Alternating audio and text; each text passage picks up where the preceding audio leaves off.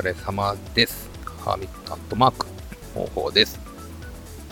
えー、今しがたね、え、ちょっと釣りから帰ってきたのですが、リールがね、また壊れまして、ちょっと釣り具屋さんに寄ってるとこなんでございます。ずっと今まで使ってたリール、まあ、ライガ釣りでね、使ってたリールアブなんですけど、今年に入ってギアがかけたかなんかですごい巻き心地が悪くなったので、今年、いや、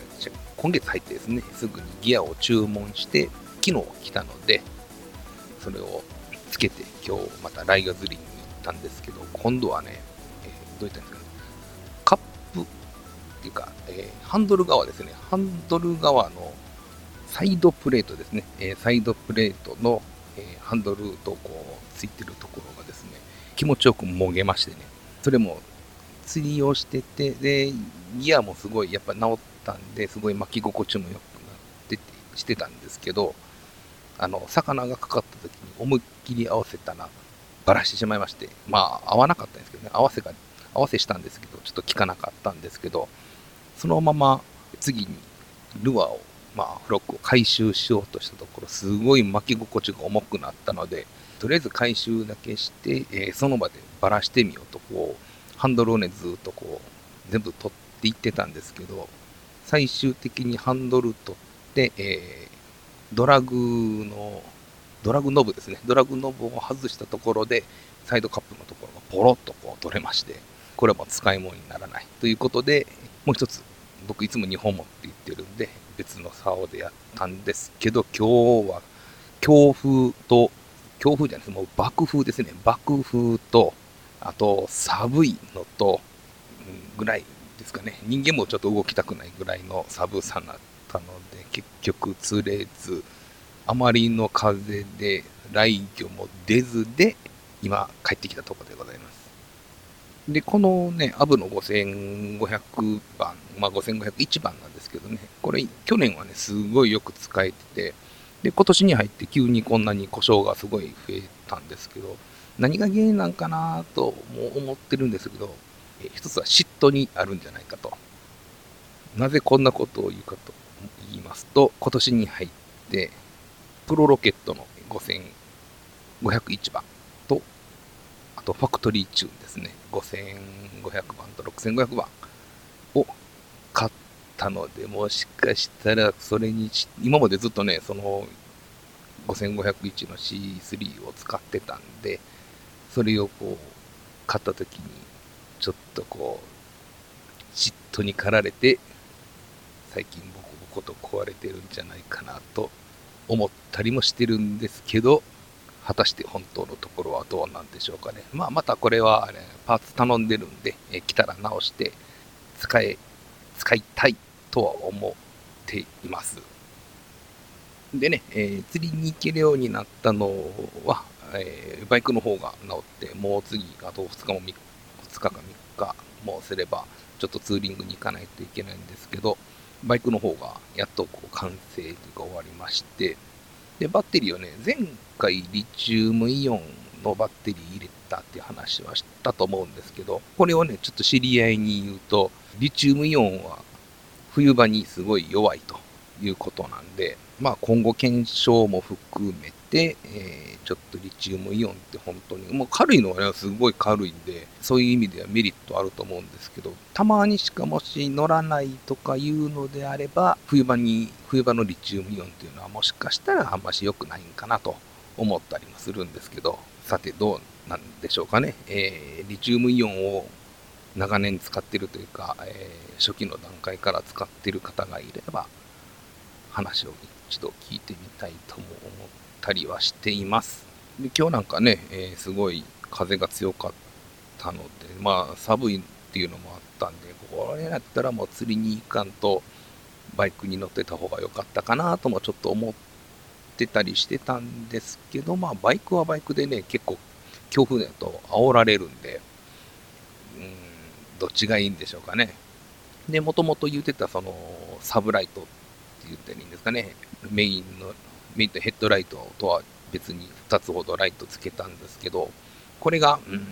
はっきり言って、えー、もうめちゃくちゃ軽くなったっていうほどのものではなかったです。えー、結果としてはね。でも、LED のヘッドライトとそのサブライトをつけることによって、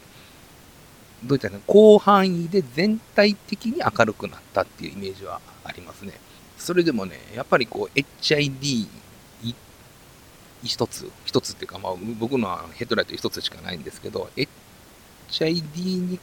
べて、えー、同じぐらいか、ちょっと劣るかっていうぐらいのレベルまで来てると思うんですね。これはちょっともうメインライトの LED は、さすがに変えたところであんまし変わらないと思うんで、サブライトの方をね、えー、いろいろと試行錯誤して、今やっぱりついてるのはプロトタイプというか、一番最初にこうしたらいいんかなって寄せ集めの部品で結構作ってるんで、これを、うーん、まあ、ステーと、まあ、ステーもそうですし、本体もそうですし、えー、これをこう変えることによって、さらにより良くなるんかなと思ってはいるんですけど、まあ、とりあえず、今んとこ1回しか使ってないので、まあ、その1回というのもテストでちょっと夜近所の裏山をチラチラっと走って、あまあこれやったらまあ大丈夫やろうというとこぐらいなんで、それもライト2つあって、1つ結構ま上見てくだハイビーム目につけて、で、1つはちょっとこう下を照らすぐらいのロービームにしてるんですけど、広範囲に照らすというのも、どっちかというとちょっとこうスポット色が強い感じのライト、サブライトになってまして、もうこれちょっと向きを変えるともう顕著にこう上向いたり下向いたりするのがわかるので、まあそれはそれで僕の中ではまあありなんかなと。見たいところが結構見れる、スポット的になんですけど、見たいとこが見れるので、これは僕の中でありかなと思ってるんですけど、近くがやっぱりちょっと暗くなると、今度、メインのヘッドライトをハイビーム側にすると、LED が上と下、これ大体 H4 の LED っていうのはこう片っぽだけついたりとか、こう両方ついたりとかってするんですけどね。でもこれ両方つけることによって、遠くには飛ばないですけど、近くがね、結構こう明るくなるんで、全体的にこう、カバーできてる。真し真下っていうわけではないんですけど、下の方をメインのヘッドライトである程度カバーしつつ、奥の見たいところはサブライトのこうちょっとスポット気味のやつでカバーできてるという感じなんでね、自分の中ではなかなか、うん、これでも悪くはないかなと。もうずっと使っていくうちにだんだん目が慣れていって、これが暗いとかいう話になるような気はするんですけど、今んとこ、まあこれで、昼間に走ってもしね、帰りにこう暗くなってしまった時でも、まあなんとかなるかなと、を思っているところでございます。で、これもね、一番初めにね、僕はエッジオンバルブ一つなんで、間に出てるんですけど、分岐でハーネスをかませて、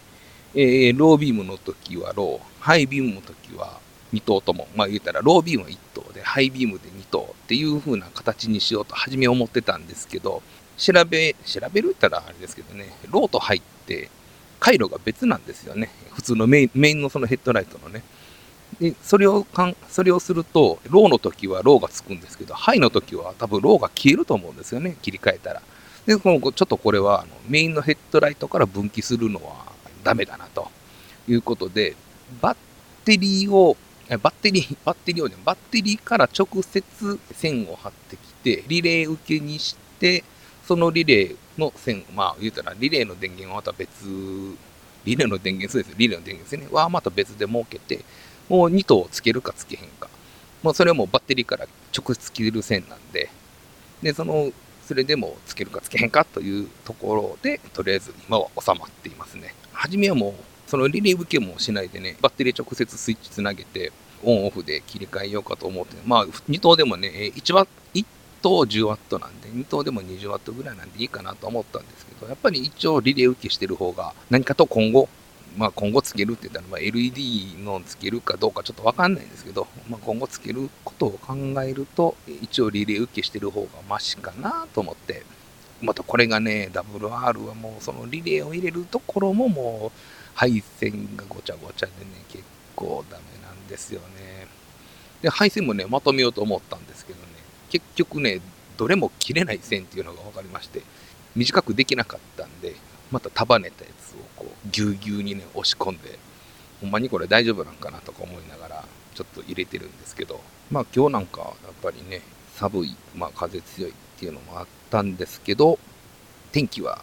すごく良かったんで、まあ、その釣り行ってるね、釣り場の天気はね、結構悪いっていうか、まあ、雨は降らなかったんですけど、結構曇ってたんですごい寒かった。もうそれと強風ですごい寒かったんですけど、まあ、全体的に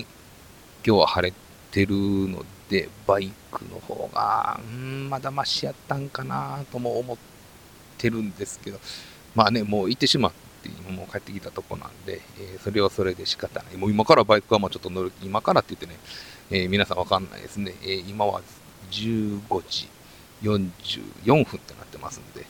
4月29日ですね、えー、収録してるのが4月29日の15時44分ってなってますんで、えー、この時間からバイクに乗る気は全くないです。なんならね、今から風呂入って寝てやろうかと思うぐらい、と寒くて疲れ果てています。で、もともとはね、昨日、ほんもう本当は昨日夜釣りをする予定だったんですけど、ちょっとね、一緒に行く人が用事のために無理っていうことになりまして、で、中止にしたんですけど、えー、いろんな方に聞くと、昨日の夜はすごい寒いし、すごい爆風やったんで、もう海に行かない方が良かったよっていうのを聞いたんで、結果的には正解なんかなと、は思っています。あとはね、この、行けば潰れるという、このリールをどうしたらいいものかと思っているんですけどね。うん。まあでも直してまた使いたいと思いますんで、このリールのね、優れたところは、またインスタにこそっとあげたいと思ってますよ。でね、まあ釣りの関係は、まあ今年はまた船もさせていただきますし、カヤックも今年ちょっとガンガンと行きたいなと思ってるんですけどね、バイクでね、えー、まあいろいろちょっと欲しいものはいっ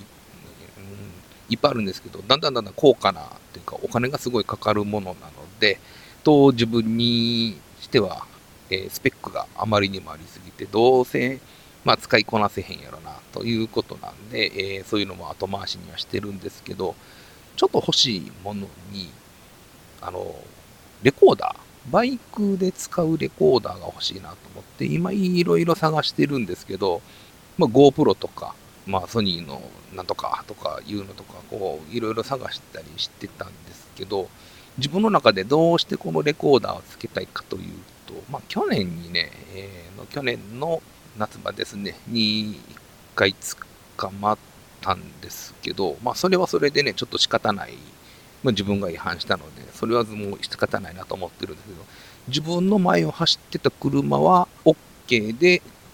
同じことをしてですよ、OK で、えー、僕だけ捕まえたので、ちょっとそれは違うやろと、え、いうのをちょっとこう、向こうの警察の方とね、いろいろお話しさせていただいたんですけどね、まあそれもちょっとね、軽く言ったら脅しを入れられながら、あの、はじめ口優しいんですけどね、パトカーに乗せられて、こっちも乗ってやるわいと言って、えー、乗った瞬間にね、口調が変わってね、脅しをかけてきはったんですけどね、まあそれにも屈せず、出るとこ出たろかというとこまで、えー、話をしたんですけど、最終的に前の車が、まあ、僕の主張としてはね、自分も捕まるのは仕方がない、分かってるから、それはそれは仕方ないんですけど、前の車もやってんから捕まえてほしいと、同じように。っていうとね、最終的にそれを確認した警察官にとぼけられましてね、え前そんなんしてました？みたいな、前の車そんなんしてました？みたいな、ちょっととぼけられたんで、これはちょっと僕の中で、まあ、もうこれ以上やると、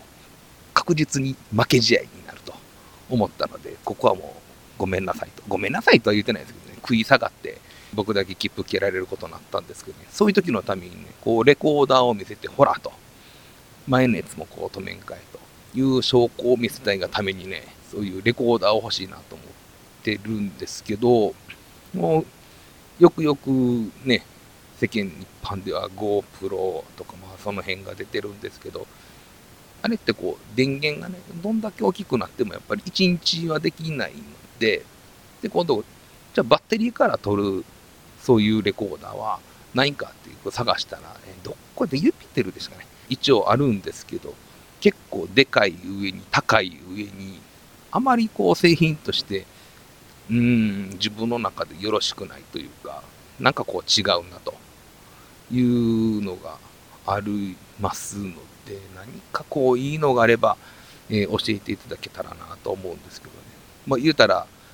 変な話、まあ、バッテリーを3つ4つね、買って持っていけば GoPro でも1日2日と思ってますし、まあ2時間、1回2時間ぐらいやったら2時間に1回、まあ切れた頃には休憩すればいいわけの話なんで、できないことはないんですけどね、GoPro でも。でも自分の中では、こう、それをまあつけるつけないとか忘れたとしても、つけ忘れたとしても、まあ電源をね、入れ忘れて、まあ言ったらバッテリーから直接取ってるのが、うーん、ベストなんかなとベスト、ベターなんかなとは思ってるんですけどね、そのそのあたりがね、何かまだ自分の中でわだかまりがあって、うん、これっていうものがに、ものに出会えてないっていうのが確かですね。でもやっぱり、うん、自分の中で GoPro っていうのが一番ベター、一番ベターって変な言い方ですね。うん一番ベストも変なんですけどね、一番とベストは一緒なんでね、ベターなのかなと思ってってたりはするんですけど、まあ、GoPro になると別にね、バイクにとどまらず、こう言ったら今回の釣りのやつでもこう結構手元からとか、まあ、